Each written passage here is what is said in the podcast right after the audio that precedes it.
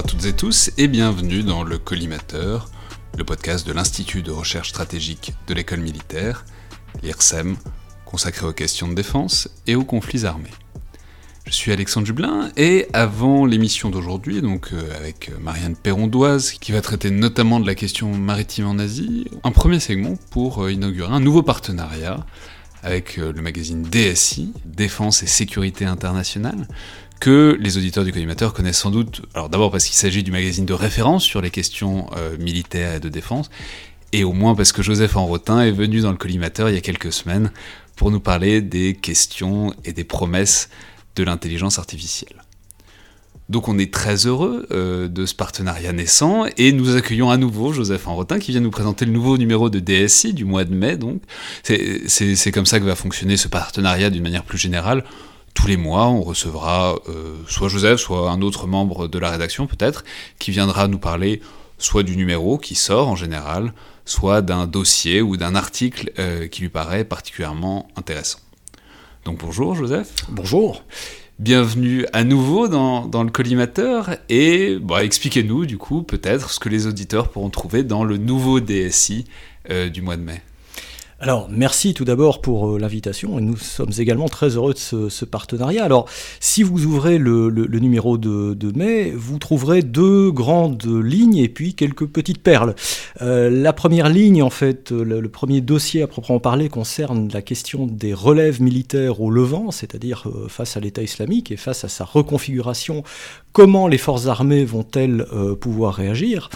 D'autre part, euh, on va examiner la question de l'innovation. Alors c'est vrai que c'est un petit peu tarte à la crème, entre guillemets, euh, mais en l'occurrence suivant trois angles différents. Le premier avec François Métins euh, sur la question structurelle et culturelle de l'innovation, la, deuxième avec le colonel Justel sur la question de l'innovation dans l'armée de terre, et euh, le troisième avec Philippe Langlois sur la question de l'innovation euh, et des formes d'innovation qui peut toucher un système d'armes, le canon Carl Gustaf en l'occurrence, euh, qui a été conçu dans les années 30, qui est né dans les années 40 et qui encore aujourd'hui continue d'évoluer. Ah, quoi ce canon? Alors c'est un canon sans recul, vous le tirez euh, à l'épaule. Carl Gustav, du coup j'imagine qu'il est d'Europe du Nord, il est suédois. Il est suédois, donc c'est un canon anti-char au départ, portatif, portable, euh, que vous tirez euh, à l'épaulé, qui vous permet, avec son calibre de 83 mm, au moins de détruire un, blindé. Donc ça ressemble à un lance-roquette quoi. Ça, ça, ressemble à un lance-roquette, c'est l'ancêtre du bazooka finalement, hein, et qui finalement est très intéressant parce que d'un tube de 40 kg, les Suédois ont réussi en faire quelque chose de 7 kg. Donc forcément, c'est tout de suite plus intéressant euh, au niveau de sa maniabilité. Et puis surtout, la gamme... Et ça n'a pas changé, c'est toujours un, canon anti-char. C'est toujours un canon anti-char, le principe est resté le même, le calibre est resté le même, euh, le mode de chargement est resté le même. Par contre, les matériaux qui composent le canon, eux, ils vont évoluer. les moyens de visée, les aides à la visée vont évoluer également. Et puis les munitions, elles se sont tellement diversifiées qu'on compte mettre dessus maintenant un missile anti-char à guidage laser. Euh, voilà, donc c'est assez intéressant. C'est toujours le même Carl Gustav. Et c'est toujours le même Carl Gustav. Les munitions, d'ailleurs, les Suédois sont très fiers de dire qu'on peut tirer une munition euh, d'aujourd'hui sur un Carl Gustav de 1940. Euh, voilà, donc euh, c'est assez intéressant en, donc un bel exemple de, de, continuité à travers l'innovation. Ah, c'est typiquement de l'innovation incrémentale, c'est-à-dire que vous partez de quelque chose de connu, et puis en fonction des évolutions, des matériels, euh, des composants, des systèmes de visée, des explosifs, de la manière d'utiliser ces explosifs, et eh bien finalement vous faites évoluer votre système, et donc ce sera probablement un système qui atteindra les 100 ans. C'est étonnant. Pas tellement que ça. Euh, si on gratte un petit peu euh, l'histoire des, systèmes d'armes, et particulièrement des systèmes d'armes d'infanterie, euh, il y a pas mal de candidats au centenaire. Les tout premiers prototypes de ce qui va devenir la mitrailleuse M2, hein, la, mitrailleuse lourde en .50, 12-7 mm, qui est utilisée dans l'armée française et pratiquement partout sur la planète, ces premiers prototypes, ces premières ébauches remontent à 1918. Elle est donc déjà centenaire. Très bien. Et alors, quoi d'autre dans ce numéro de DSI Alors, plein euh, d'autres bonnes choses. Alors, on revient notamment sur les 20 ans, avec André Dumoulin, les 20 ans de la PESD à travers le, la question du, sommet de Cologne. On revient également... La PESD, rappelez-nous ce que Ah, la politique européenne de sécurité et de défense, qui entre-temps est devenue la politique de coopération sécurité-défense au niveau donc, euh, de l'Union européenne. On en parlait un peu il n'y a pas si longtemps avec Pierre Arroche dans un mhm. podcast sur l'Union européenne et la défense à ce qui est très intéressant, en particulier avec André, qui a une véritable mémoire euh, euh, de, de, tous ces moments-là, vu qu'il travaille sur ces questions-là déjà depuis les années 80, euh, c'est de voir finalement que, en dépit des heures et malheurs de, la, de, l'Europe de la défense, finalement, les objectifs sont restés assez similaires et que quelque part, on avance toujours suivant le même objectif. Donc l'intérêt de cet article, évidemment, c'est de faire un, petit flashback, de faire un petit retour en arrière et de voir que finalement, les les choses n'ont pas si mal évolué qu'on ne le dit. Euh, quand on regarde évidemment euh, comparativement au sommet de, au sommet de Cologne. Très bien. Et alors, vous m'avez parlé d'un, peut-être, on va parler juste d'un dernier article. Vous m'avez parlé mmh. d'un article sur les capacités euh, anti-satellite, ou en tout cas spatiale euh, de la Chine, c'est ça? Voilà, il y, a énormément de, choses qui se disent euh, autour des, capacités spatiales chinoises, alors qui sont plus ou moins fantasmées.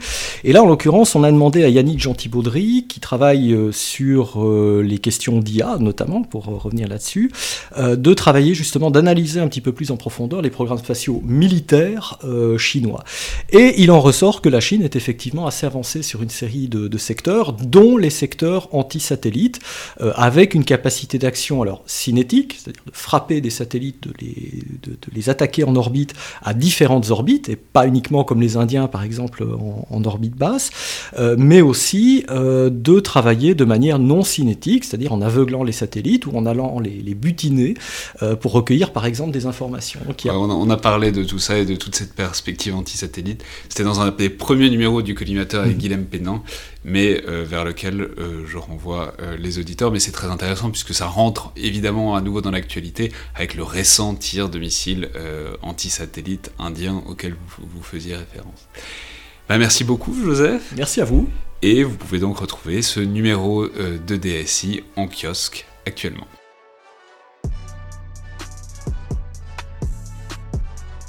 Donc je suis maintenant avec Marianne Perrondoise, chercheuse Asie du Nord à l'IRSEM, euh, spécialiste notamment du Japon, de la Corée et euh, de la stratégie maritime en Asie.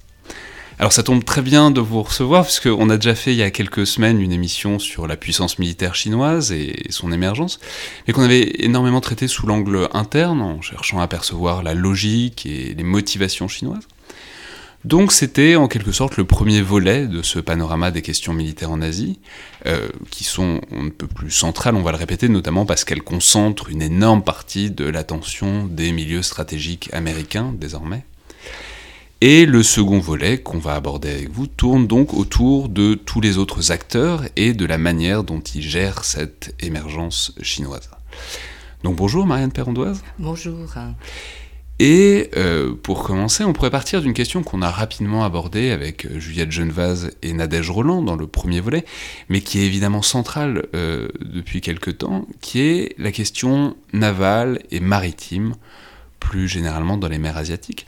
Donc on a dit que la marine chinoise progressait exponentiellement depuis quelques années, mais il faut ajouter qu'elle se projette de plus en plus dans son environnement proche, à savoir la mer de Chine du Sud ou la mer de Chine méridionale. Donc est-ce que vous pourriez nous expliquer, Marianne Perrondoise, de quoi il est question et aussi à quand ça remonte, cette stratégie chinoise, disons, de projection navale dans son environnement immédiat? Alors je pense qu'il est euh, intéressant d'avoir une vision globale de, ce qu'on peut définir, ou ce que l'on pourrait définir comme euh, une, expansion euh, océanique globale de la, Chine. Euh, qui est liée tout simplement à la prise de conscience de, l'importance des espaces maritimes dans la mondialisation, et pour une puissance qui se définit euh, pour une grande part en termes économiques, et qui a le, souci de, maintenir un taux de, croissance constant, l'importance de l'économie bleue.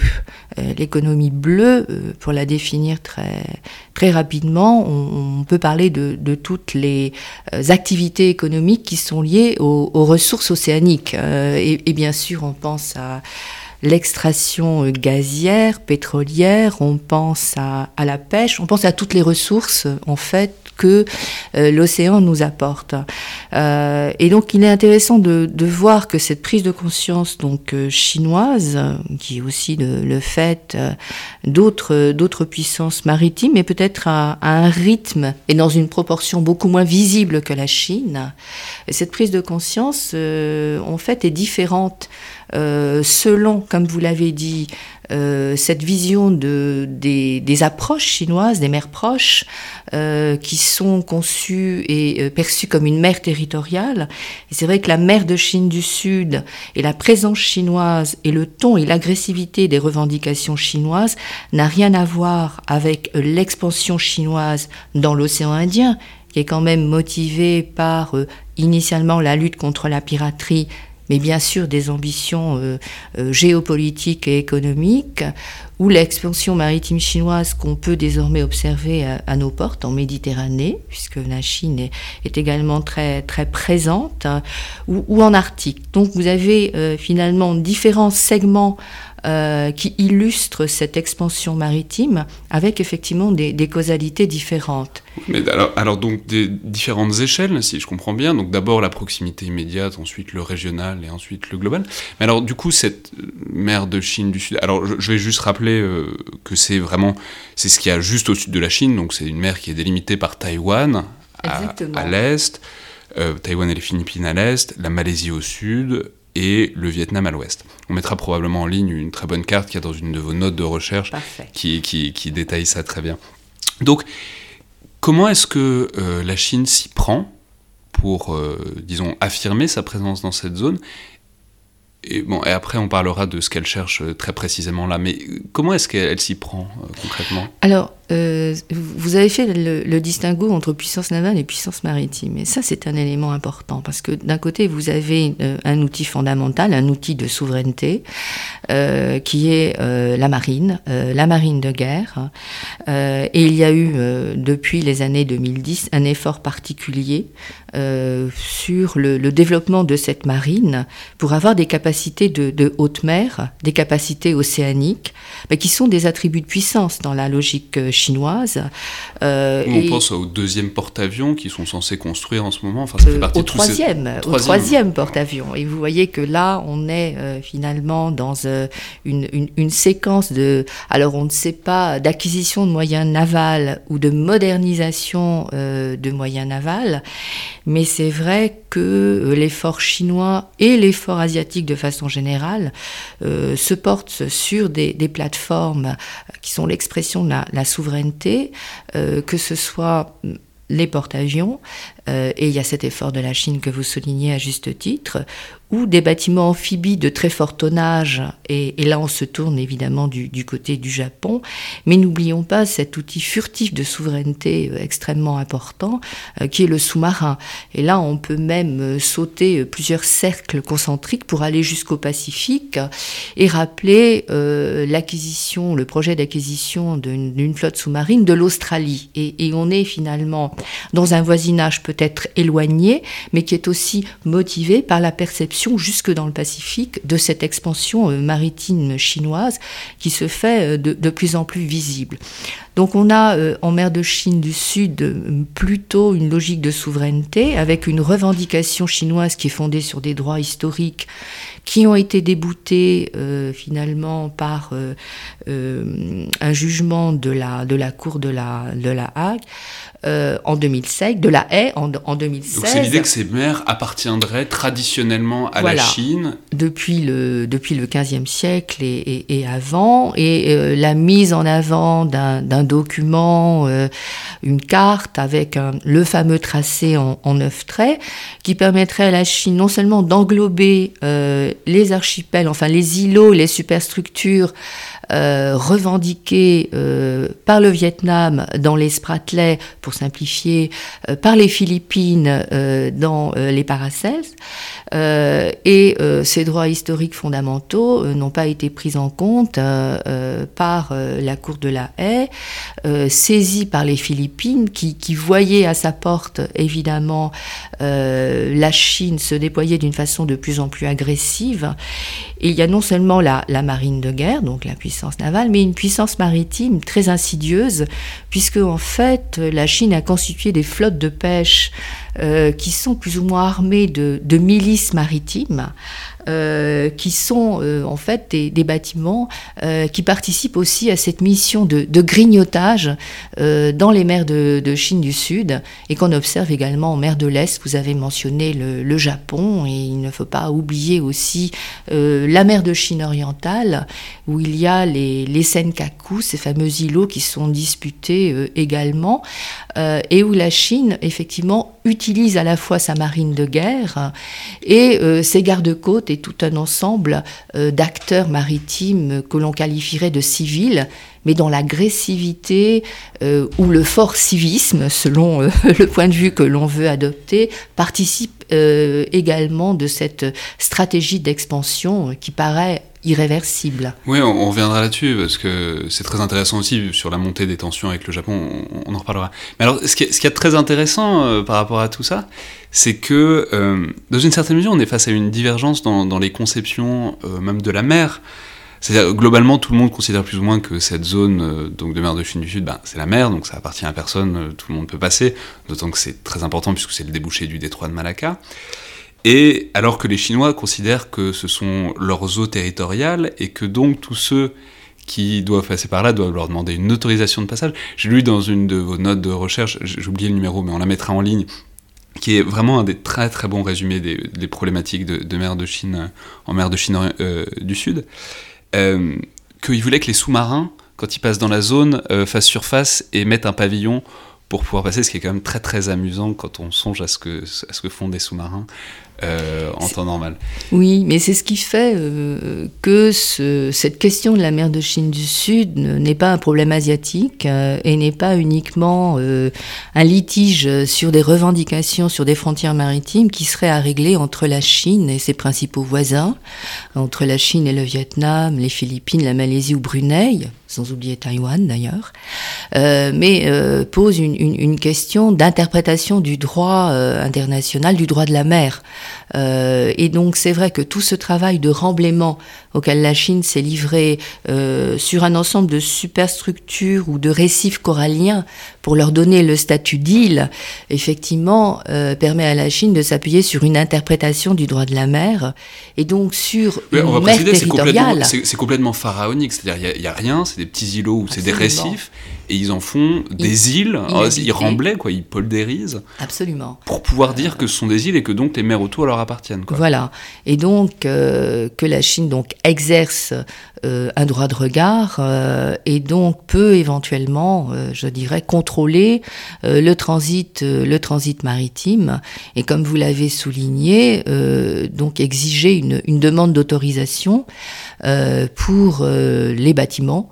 Euh, les bâtiments de, guerre, les bâtiments de, commerce qui s'approcheraient trop, trop près.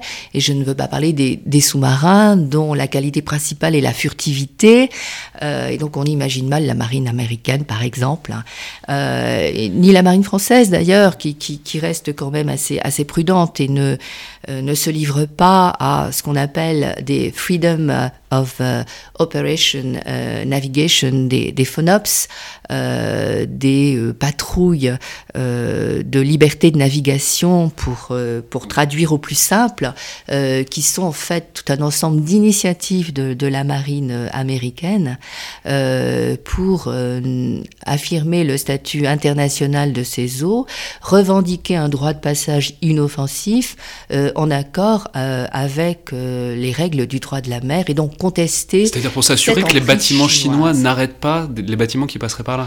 Oui, et, donc je, je, parle évidemment de, de, la marine américaine parce que euh, dès le départ, on sent que euh, cette expansion maritime chinoise, elle a bien sûr pour objet de contester la suprématie navale américaine dans les mers de Chine, donc dans les approches, en premier lieu dans les approches chinoises.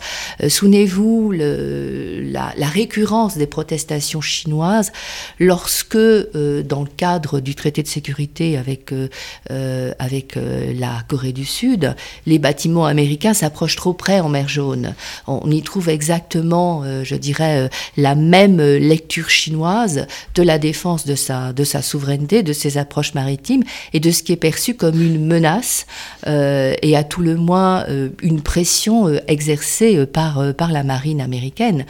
Euh, il y a aussi le, développement de ces missiles balistiques intercontinentaux euh, qu'on a appelé à, un moment des carrier killers parce que euh, ils paraissaient être assez explicitement dirigés contre, euh, contre les porte-avions américains. Et, là, vous avez un degré supplémentaire dans, dans la menace et en tout cas l'exercice de souveraineté euh, que la Chine entend conduire euh, vis-à-vis de la défense de ses, de ses intérêts navals, de ses core interests, donc de ses intérêts les plus, centraux, les plus centraux, absolument. Ouais, mais alors du coup, si on essaye de reprendre ce que la Chine cherche, parce que c'est compliqué et en même temps c'est très Ce que la Chine cherche dans la région. Donc je l'ai dit, c'est le détroit de Malacca qui est là.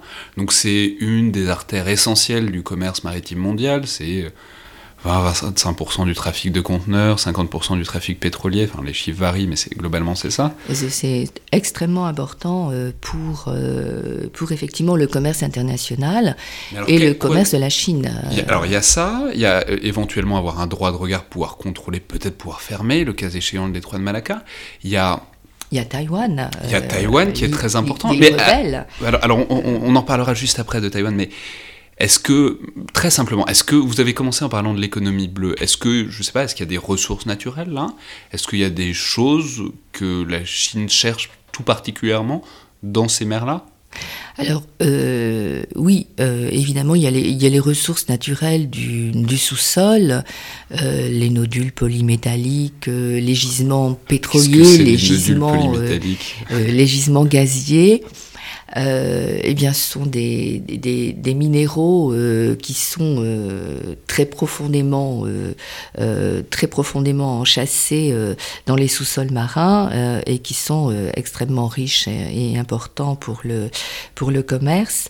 mais il y a, il ne faut pas le négliger, la ressource halieutique, parce qu'autrement on ne verrait pas cette armada, cette présence continuelle, récurrente et très agressive euh, de pêcheurs euh, chinois euh, constitués en, en, véritable flottille, plus ou moins protégés par les unités garde-côtes. Et je pense qu'il faut effectivement signaler ce, ce phénomène assez intéressant de la montée en puissance de la flotte de garde-côtes chinoise et à l'identique euh, comme moyen de, de, de réponse euh, le renforcement des capacités maritimes à la fois garde-côte japonaise, mais aussi l'effort qui est fait par certaines puissances euh, qui observent euh, la montée de l'agressivité chinoise, mais aussi euh, l'impuissance apparente des pays riverains à y répondre, une montée en puissance de programmes de coopération qui vise à renforcer les capacités de garde-côte vietnamiennes. Et on peut mentionner, on peut mentionner le Japon, on peut mentionner aussi renforcement de ses capacités de garde-côte philippines et la France a livré des, bâtiments patrouilleurs euh, aux Philippines. Donc vous voyez qu'il y a une forme d'organisation pour donner des outils euh, aux pays riverains de façon à essayer de, contrecarrer, de s'interposer ou du moins euh, d'affirmer leur, leur souveraineté sur ces, espaces disputés. Oui, parce que ce qu'il y a de très intéressant avec les gardes-côtes aussi, alors je crois qu'il y a une grande réforme en 2013 dans la marine chinoise qui a vraiment... Centralisé l'ensemble des administrations maritimes euh, Mais ce qui est intéressant dans, les gardes-côtes, c'est que c'est des civils. C'est-à-dire, c'est enfin, un statut intermédiaire, mais ce que je veux dire, c'est que du coup, c'est pas la marine, et du coup, dans une certaine mesure, ça atténue les risques peut-être d'avoir un face-à-face avec la marine euh, américaine. Quoi. Vous avez un, outil de gestion des crises euh, avec euh, effectivement les bâtiments garde-côtes qui ont des coques blanches, effectivement, qui, qui ne sont pas des, des bateaux gris. Euh, et donc euh, qui peuvent graduer le, le, le, degré de crise et euh, peuvent arrêter la, la, confrontation à un niveau raisonnable qui n'ira pas jusqu'à l'incident, alors qu'effectivement entre, entre bâtiments de guerre qui sont des bâtiments armés, la gestion de crise elle est, elle est quand même assez limitée. Alors évidemment vous avez des incidents, vous avez des éperonnages. Euh, délibéré. Euh, et là, je, je reviens peut-être sur les, sur les Senkaku parce que c'est assez Mais un c'est intéressant parce qu'un éprenage, ça veut dire qu'on n'a pas tiré. On n'a pas tiré. C'est-à-dire un éprenage, ça veut dire que deux bateaux se rendent dedans, c'est-à-dire que les deux bluffs, dans une certaine mesure, essayent d'écarter l'autre de sa route. Mais ça veut dire qu'il n'y a pas eu d'échange de feu, qu'on n'est pas allé jusqu'à l'affrontement ouvert. On garde le contrôle, mais en même temps, euh, on observe aussi un phénomène de militarisation, je dirais, des gardes-côtes asiatiques, euh, évidemment euh, euh, impulsés par la, par la Chine, qui construit des bâtiments de, de plus en plus puissants, puisque les, les dernières unités admises au, service actif ont des gabarits de 12 000 tonnes, qui est quand même, ce qui est quand même énorme, et les rapproche d'ailleurs des gardes-côtes américains, puisque, encore une fois, il y, a, il y a quand même un modèle, un ordre de bataille américain que ce soit en ce qui concerne la marine de guerre euh, ou les gardes-côtes. Et euh, la marine japonaise, évidemment, euh, suit ce, mouvement, car elle aussi, elle est directement challengée par les gardes-côtes chinois, on l'a déjà mentionné, autour des Senkaku. Donc ce, phénomène de militarisation des, gardes-côtes asiatiques, il est vraiment intéressant parce que là encore, on a un outil qui permet de, graduer la, la crise, mais jusqu'à quand?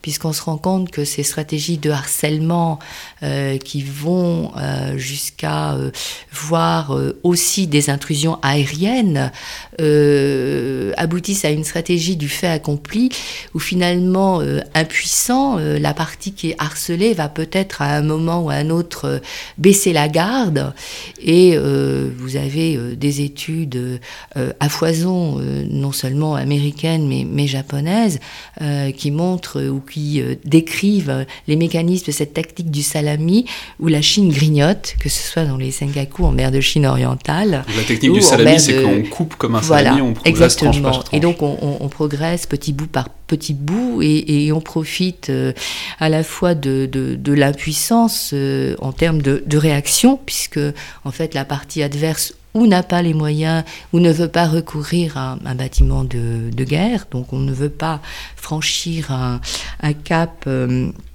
euh, dans la dans, dans l'affrontement euh, et, c'est vrai que euh, il est très très difficile de faire échec à, ce genre de, stratégie et, d'expansion. Alors c'est ça qui est très intéressant, c'est que donc on voit euh, il y a donc des revendications juridiques formelles euh, de la Chine que personne ne veut leur accorder, la Cour internationale de, de la Haye non plus.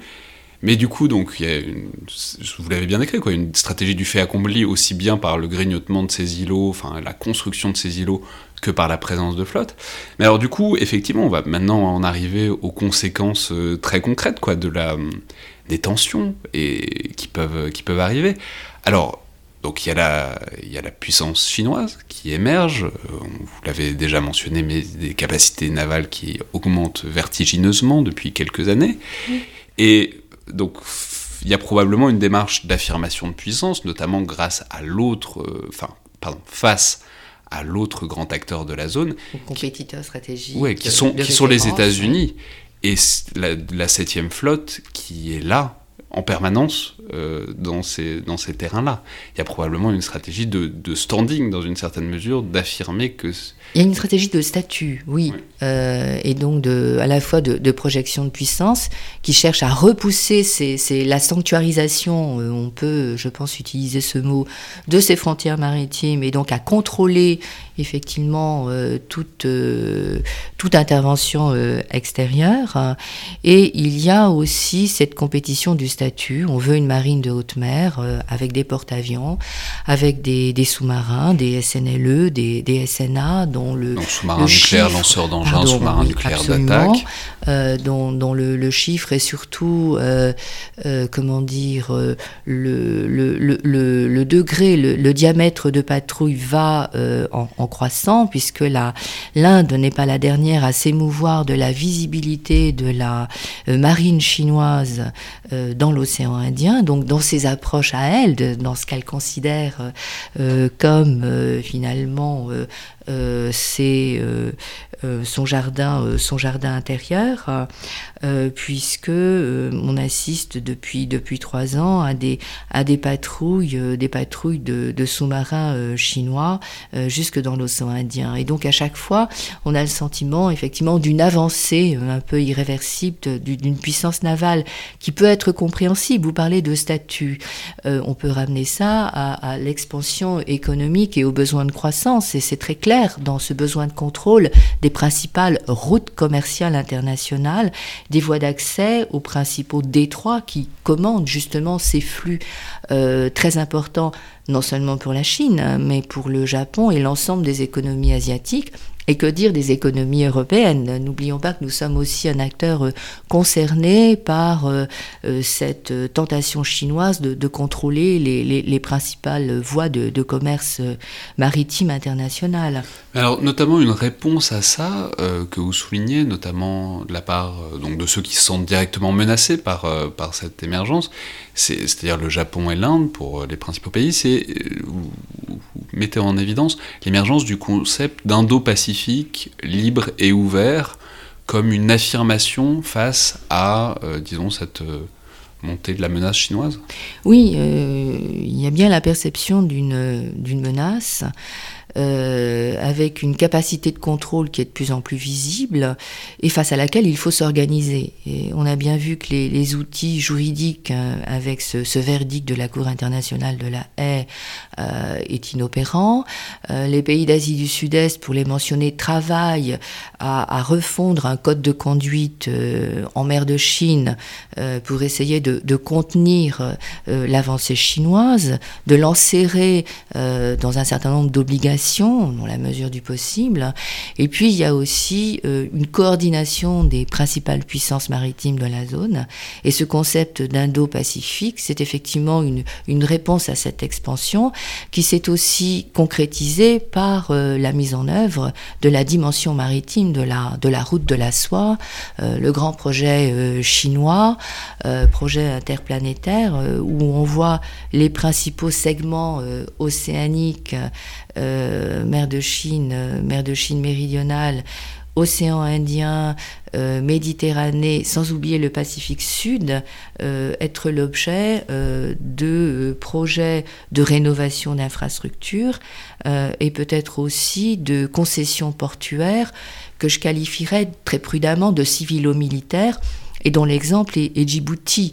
Donc on, on, voit bien que les puissances maritimes internationales euh, non seulement les États-Unis, mais vous l'avez mentionné, l'Inde et le Japon, euh, mais aussi l'Australie, il faut euh, également parler de la France, essayent de, mettre en œuvre une coopération à la mer pour elle aussi être présente.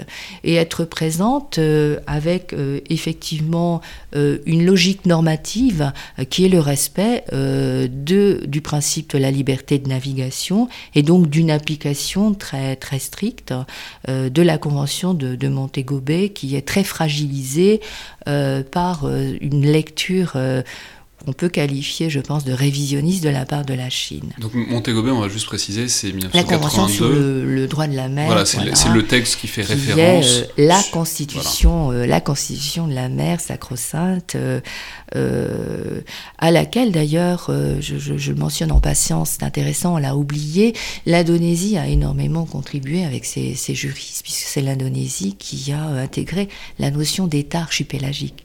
Et il est intéressant de voir que ce concept d'Indonésie pacifique d'ailleurs, euh, trouve un écho en, Indonésie. Euh, L'Indonésie qui fait vraiment le verrou entre les deux. qui est vraiment euh, central, absolument, dans, dans, cette interface Indo-Pacifique, c'est-à-dire cette jonction de deux espaces océaniques majeurs, l'océan Indien et, puis le, Pacifique, où la présence chinoise est peut-être moins mentionnée, mais où elle devient aussi de, plus en plus visible, avec quelque chose qui est peut-être un, modèle sur lequel on, réfléchit, qui est le modèle djiboutien. C'est vrai que il a paru logique dans un premier temps de voir la Chine. On va, on va juste rappeler que la Chine, depuis 2017, a une base euh, navale extérieure à Djibouti. Djibouti qui est un endroit qui commence à être un peu peuplé. Une base militaire. voilà, une base euh, militaire. Avec une dimension navale. Parce qu'il y a aussi la France, les États-Unis et le Japon qui ont des bases à Djibouti. Donc c'est pas totalement incohérent puisque la, Chine a un réel effort de lutte contre la piraterie dans le golfe d'Aden, donc c'est juste en face et ça peut avoir une cohérence. Mais c'est la première base extérieure chinoise pour une, pour une marine qui devient de plus en plus grande. Donc voilà, on peut penser qu'une base ne sera peut-être pas suffisant à terme et qu'ils vont essayer de multiplier ce genre de base. Mais c'est-à-dire que le, schéma euh, des routes maritimes de la soie, euh, je dirais, euh, tend à privilégier cette, vision, en tout cas cette analyse, parce qu'on a quand même vu aussi l'établissement ou la recherche de concession, concession pardon, au profit des, principales compagnies maritimes chinoises, donc pour la nommer Par exemple, euh, avec des, opérateurs chinois euh, s'assurant de, concessions, donc d'un usage de certains euh, terminaux, parce que tout simplement, il y a la modernisation d'infrastructures, quelquefois ex nihilo, dans certains pays, une modernisation qui est extrêmement coûteuse. avec des investissements chinois euh, que les pays récipiendaires ne sont pas en mesure de, rembourser. Donc euh, euh, on peut évidemment citer le, cas emblématique du, Sri Lanka, qui est tombé dans ce qu'on définit comme le, piège de la, de la dette. Je pense que l'expression est, est, assez parlante par elle-même, où tout simplement le Sri Lanka n'a pas été en mesure de, de, rembourser des investissements liés à la modernisation du, du port de Hambantota, et donc en échange a dû en abandonner la, la, concession euh, pour 99 euh, années à la Chine. Et là aussi, ce, 99 ans qui, qui, ne veut pas être 100 ans, vous voyez. mais 99 euh, ans, c'est très intéressant parce qu'on en, parlant. On, en parlait avec Nadège Roland aussi. C'était, enfin, dans l'imaginaire chinois, c'est très parlant parce qu'en fait, c'était les concessions des puissances européennes en Chine. C'était en gros, est resté britannique pendant, pendant 99 ans. Euh, alors, enfin, un dernier risque dont je, dont je voudrais parler avant de passer, disons, à la deuxième partie, ce sont euh, les tensions avec Taïwan, qui est, euh, dont vous avez parlé rapidement tout à l'heure, qui est très étroitement soutenu par les États-Unis, mais avec qui c'est clairement de plus en plus tendu depuis 2016, notamment depuis l'élection de la nouvelle présidente, Tsai Ing-wen. Donc voilà, on a déjà parlé rapidement la dernière fois de la problématique historique, mais dites-nous peut-être comment vous voyez, disons, cette montée des tensions avec Taïwan et euh, la possibilité ou pas qu'il y ait un réel affrontement ouvert entre la Chine et Taïwan, donc les États-Unis, puisque c'est quelque chose dont je crois on parle de plus en plus euh, ces derniers temps. Bah, c'est un scénario de toute façon qui n'a jamais été euh, écarté, étant donné, comme vous l'avez mentionné, la relation de, proximité et l'accord de sécurité signé avec les États-Unis, qui implique également des transferts d'équipements majeurs. Et, donc c'est vrai qu'il y a eu à un moment la, la, question de l'achat de sous-marins. Euh, les États-Unis ont tergiversé et n'ont pas voulu envoyer ce, signal trop fort à destination de la, Chine, qui n'a jamais de mots assez forts pour condamner, euh, je dirais, euh, cette, proximité stratégique, pour condamner toute dérive, en tout cas ce qu'elle perçoit comme une dérive indépendantiste de la part de l'île rebelle, hein, je, cite, je cite la Chine. Mais quand vous regardez effectivement la position géographique de Taïwan, vous voyez quand même que c'est un verrou. C'est un verrou en termes en termes maritimes qui peut tout aussi bien, euh, euh, je dirais, contrôler l'accès au Pacifique. Et l'île de Taïwan, je reviens encore une fois sur les Senkaku, se trouve à proximité des, des Senkaku, donc de de cet ensemble, de ce chapelet d'îles très au large de Okinawa. Et donc on, voit bien que c'est l'accès vers le Pacifique. et on suppose d'ailleurs euh, l'accès des, sous-marins, euh, des sous sous-marin chinois vers le Pacifique qui se trouverait évidemment privilégié, facilité avec ce, contrôle de, Taïwan. Donc, vous voyez qu'il y, a plusieurs lectures. Une lecture politique qui est évidente, qui est le contrôle politique et la restauration de l'unité initiale de la, de la Chine, qui peut aussi se faire sous, sous forme d'un contrôle économique, donc d'une capacité à neutraliser euh, euh, les principaux secteurs euh, économiques majeurs de, de, Taïwan. Et c'est vrai qu'à un moment, il y a eu une interpénétration des superstructures économiques entre les deux pays très forte, et l'on pensait que c'était finalement ce schéma qui était plus ou moins mis en œuvre par la Chine. mais avec Xi Jinping, il y a un discours nationaliste qui reprend du poil de la bête, qui s'exerce, je dirais, à l'encontre du, Japon, l'éternel ennemi, et à l'encontre de, Taïwan, qui, est euh, effectivement euh, l'île dont il faut reprendre euh, le contrôle pour réaliser l'unité chinoise enfin.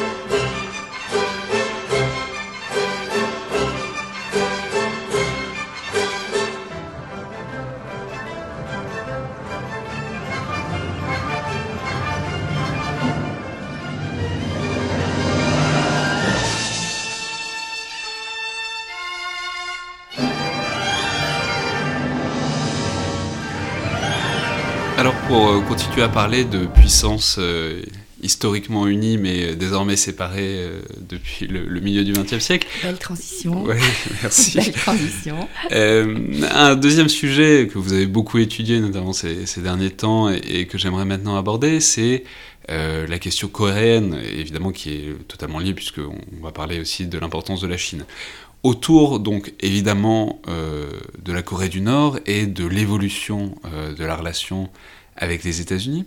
Alors pour replacer les choses, je vais vous faire écouter deux extraits, euh, puisque les, auditeurs du collimateur savent, je pense, que je résiste rarement au plaisir de passer des extraits euh, de Donald Trump. Donc deux extraits à quelques mois d'écart. Euh, voici le premier. No one has shown more contempt for other nations and for the well-being of their own people than the depraved regime in North Korea. It is responsible for the starvation deaths of millions of North Koreans and for the imprisonment, torture, killing, and oppression of countless more. Donc, premier extrait qui date de septembre 2017, extrêmement dur, mais en même temps assez largement aussi dans la position traditionnelle de la communauté internationale vis-à-vis de la Corée du Nord, euh, soulignant des choses qui ne sont pas totalement fausses, c'est-à-dire la, la, dictature euh, très nette qu'est la Corée du Nord, mais quelques mois après, moins de six mois après, euh, en mai 2018, euh, voici le deuxième extrait. Well, he is very talented. Anybody that takes over a situation like he did at 26 years of age and is able to run it and run it tough. I don't say he was nice or I don't say anything about it. He ran it. Very few people at that age, you can take one out of 10,000 probably couldn't do it. Donc, euh, deuxième extrait qui est étonnant, euh, avec Donald Trump qui euh, loue la précocité, dis donc, dans, la dictature de, Kim Jong-un. bon, quelques mois d'écart, six mois d'écart à peine entre, un peu plus de six mois d'écart entre ces deux extraits. Comment est-ce qu'on peut interpréter ce revirement? Est-ce qu'on peut y trouver du sens? Et si oui, lequel?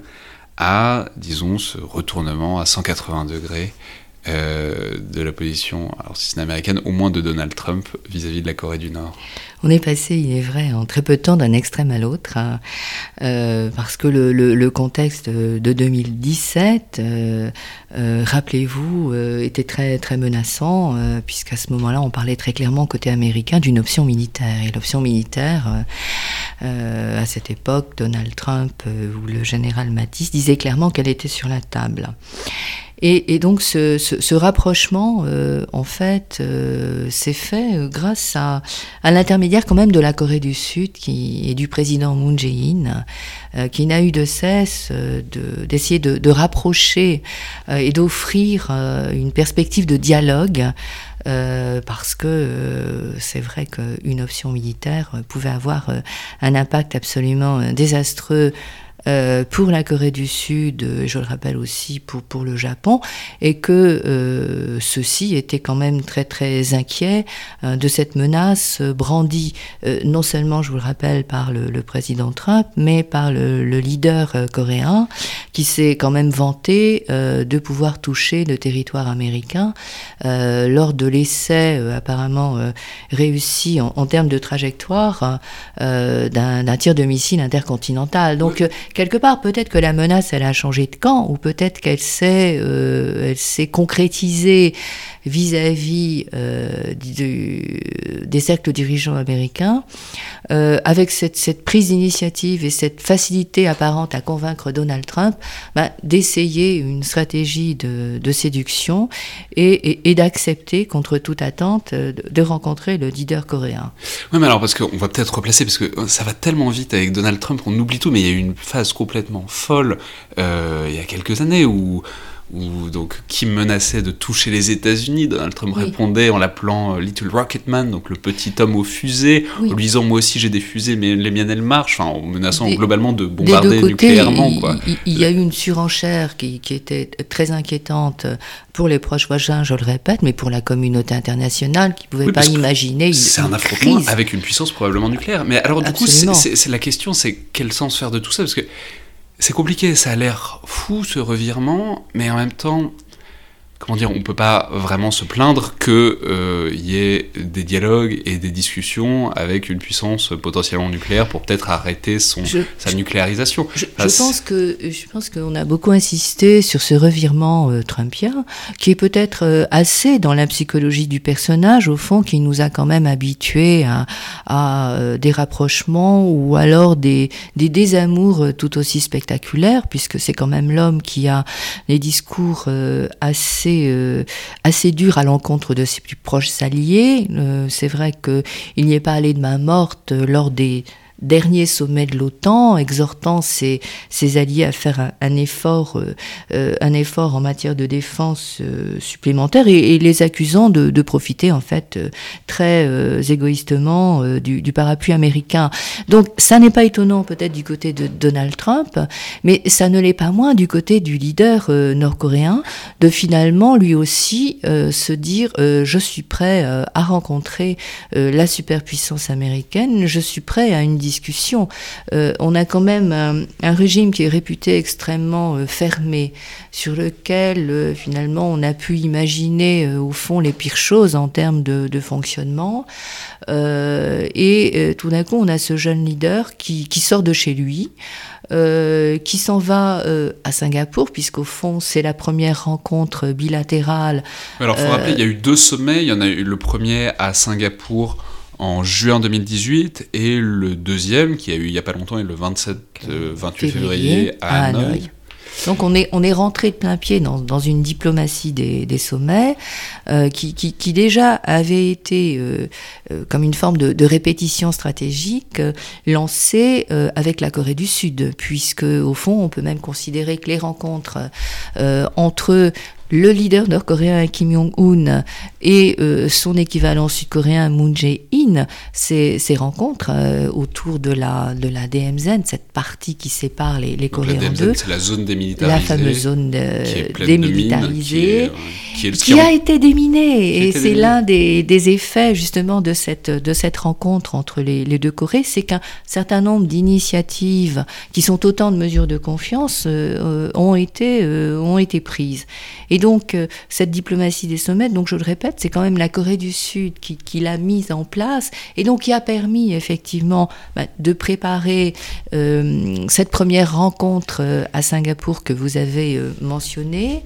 Et cette, cette poignée de main qui a quand même surpris la, la, terre entière et qui a fait découvrir un leader nord-coréen apparemment très, très à l'aise, avec une stature d'homme d'État et euh, tout un environnement, euh, toutes, euh, je dirais, les ministres, les ministres concernés, les affaires étrangères, mais aussi évidemment la, sécurité, apparemment très à l'aise dans leur contact avec les, délégations étrangères.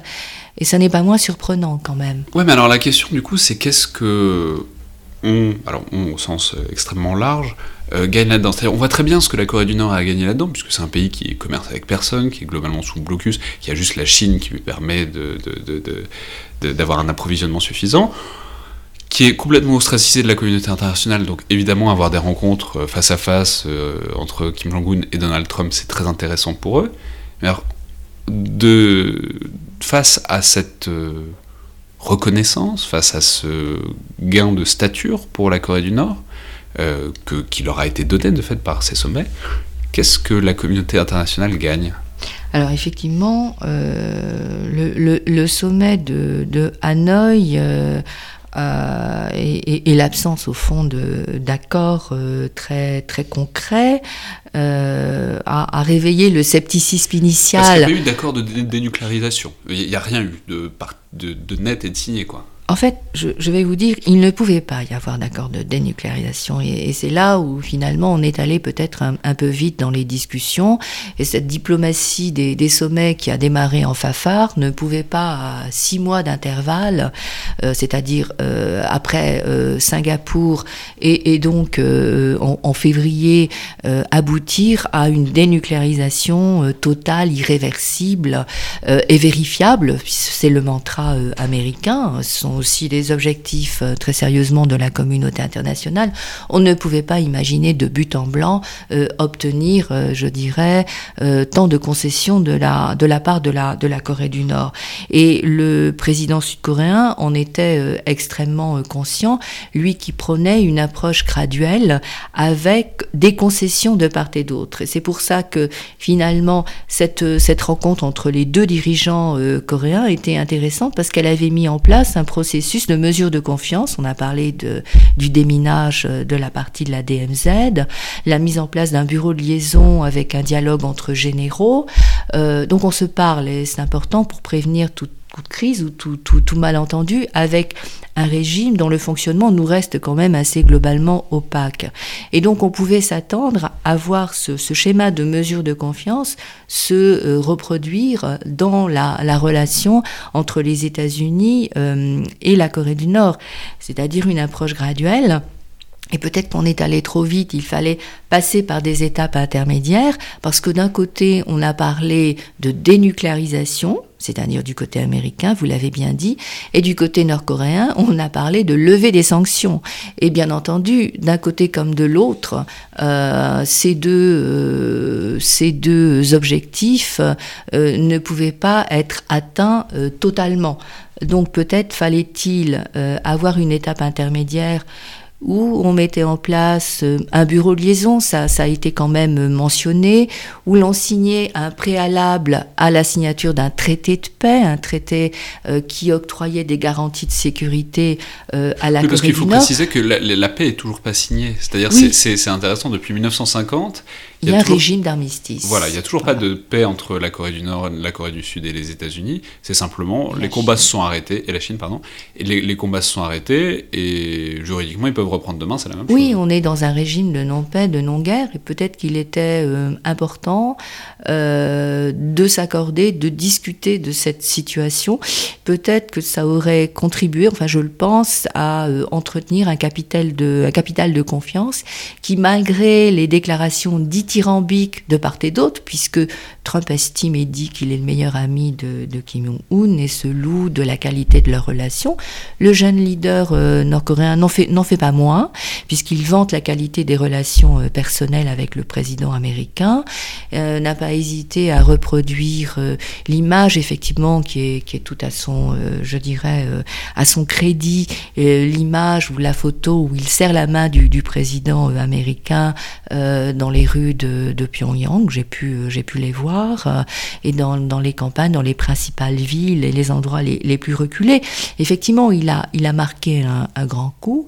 Euh, mais il est toujours face euh, à euh, un processus de sanctions extrêmement restrictif qui l'empêche de mettre en place son programme de réforme économique qui permettrait, je dirais, au régime de, se, de se consolider euh, dirait les esprits les plus critiques vis-à-vis de, ce, de ce régime, euh, qui permettrait de se transformer euh, dans l'esprit d'un certain nombre d'analystes qui pensent que finalement intégrer la Corée du Nord dans la communauté internationale, envoyer des signes positifs, lever un certain nombre de sanctions, permettrait peut-être une intégration économique qui changerait la nature du régime c'est une option, c'est une hypothèse, pourquoi pas? Ouais, mais sur le fond, euh, la, dénucléarisation, est-ce que on, dit beaucoup que notamment le, régime nord-coréen a prêté beaucoup d'attention à ce qui s'est passé en Libye en, enfin, jusqu'en 2011, et sur l'idée que l'une des raisons pour lesquelles Kadhafi était tombé, c'est que il avait renoncé à son programme nucléaire qui était en quelque sorte son, une assurance vie, et que le régime nord-coréen considère que le programme nucléaire est un peu son assurance vie et son, et son assurance de, maintien. Donc, disons, si c'est vrai, alors c'est toujours difficile de savoir vraiment ce que pensaient les Nord-Coréens, mais si c'est vrai, est-ce que c'est réaliste le moins du monde de songer à une dénucléarisation? Euh, c'est tout, tout le problème en fait. Euh, c'est tout le problème d'analyser euh, le, le, poids de l'arme nucléaire dans cette recherche de, légitimité ou de, de je dirais, d'assises politiques du, du régime, qui effectivement peut pas mettre en avant un développement économique comme, comme la Corée du Sud, sa, sa sœur, mais aussi sa, sa rivale. C'est vrai que le régime a peu, peu d'actifs à mettre à son, à son profit. et donc la puissance nucléaire, c'est à la fois la survie du régime, mais aussi le symbole de la force de la puissance du régime. On, on un pays qui pratique une forme de nationalisme nucléaire. Et le nucléaire, il est identitaire à la nature du régime, puisque il, est mentionné dans la Constitution, euh, il est inscrit, la Corée du Nord est un État nucléaire. Donc on ne voit pas euh, finalement le, régime détricoter tout, tout cela euh, et envisager un changement dans, dans, sa nature.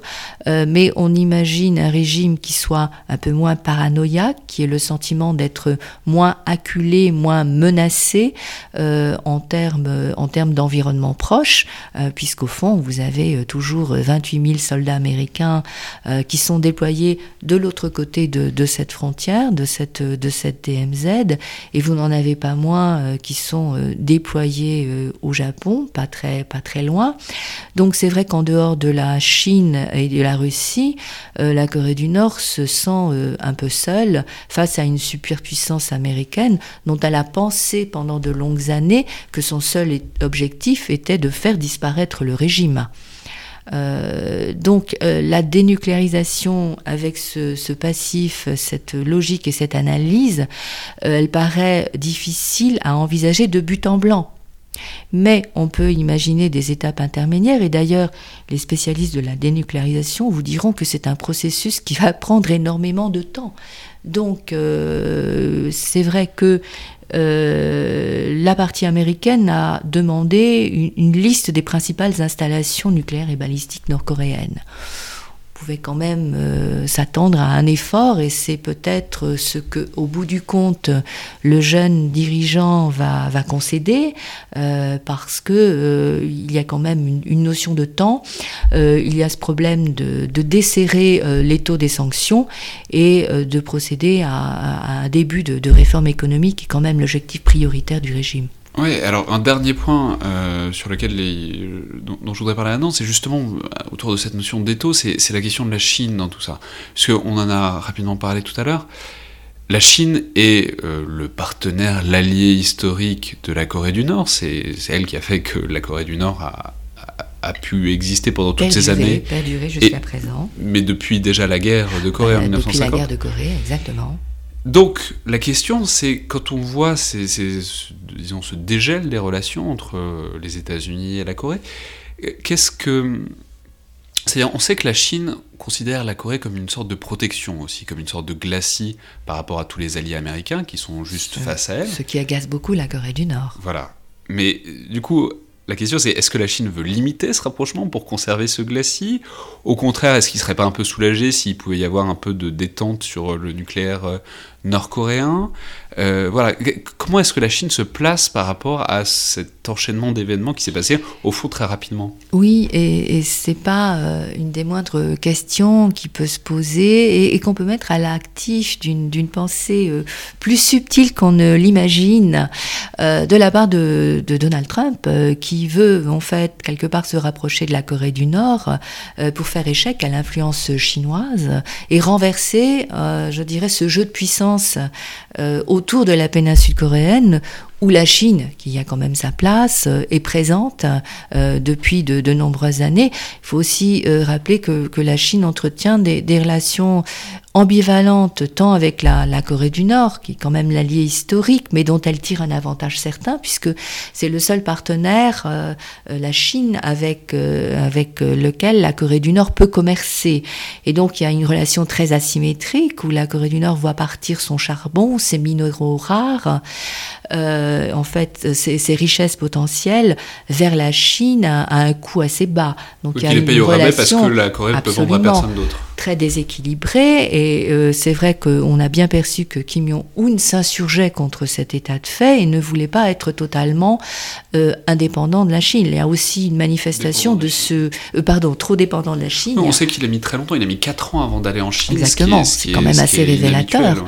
Et donc ce, ce, coup d'éclat de, de, Trump qui, qui, se rapproche finalement de façon très inattendue de la Corée du Nord, c'est aussi un message qui est adressé à, à, à, la Chine euh, et euh, le jeune dirigeant euh, nord-coréen, il trouve également des, des avantages parce qu'il rehausse sa stature et ses capacité en fait euh, d'autonomie très, très relative, il est vrai, euh, vis-à-vis de la Chine, en se positionnant au même niveau que les États-Unis et en, euh, je dirais, établissant un, un, rapport de proximité ou un dialogue qui fait que la Chine, au fond, à l'instant T, elle est en train d'essayer de conserver sa place ou de trouver sa place entre ce dialogue intercoréen qui s'est quand même considérablement consolidé et ce dialogue entre les, États-Unis et la Corée du Nord, tout à fait inattendu, mais qui peut prendre des tournures très très très proches, puisque euh, pour finir peut-être là-dessus, euh, euh, les deux dirigeants ont évoqué une, une, une troisième rencontre avant la, la fin de l'année 2019 entre la, entre la, Corée du Nord entre et la Corée du Nord et les États-Unis. Donc c'est une c'est une saga à, à épisode intéressant où Donald Trump nous, nous, nous réserve certainement des, des surprises, mais euh, la Corée du Nord aussi, puisqu'il y a quand même euh, ce, casse-tête des, sanctions euh, qu'il faut essayer de, desserrer et ce souci de ne pas être totalement à la merci économique de la Chine et, de la Russie, dont on sait que ces, deux partenaires essayent au sein du Conseil de sécurité d'obtenir une levée partielle des sanctions, mais ne respectent pas totalement l'embargo qui est, qui est mis en place.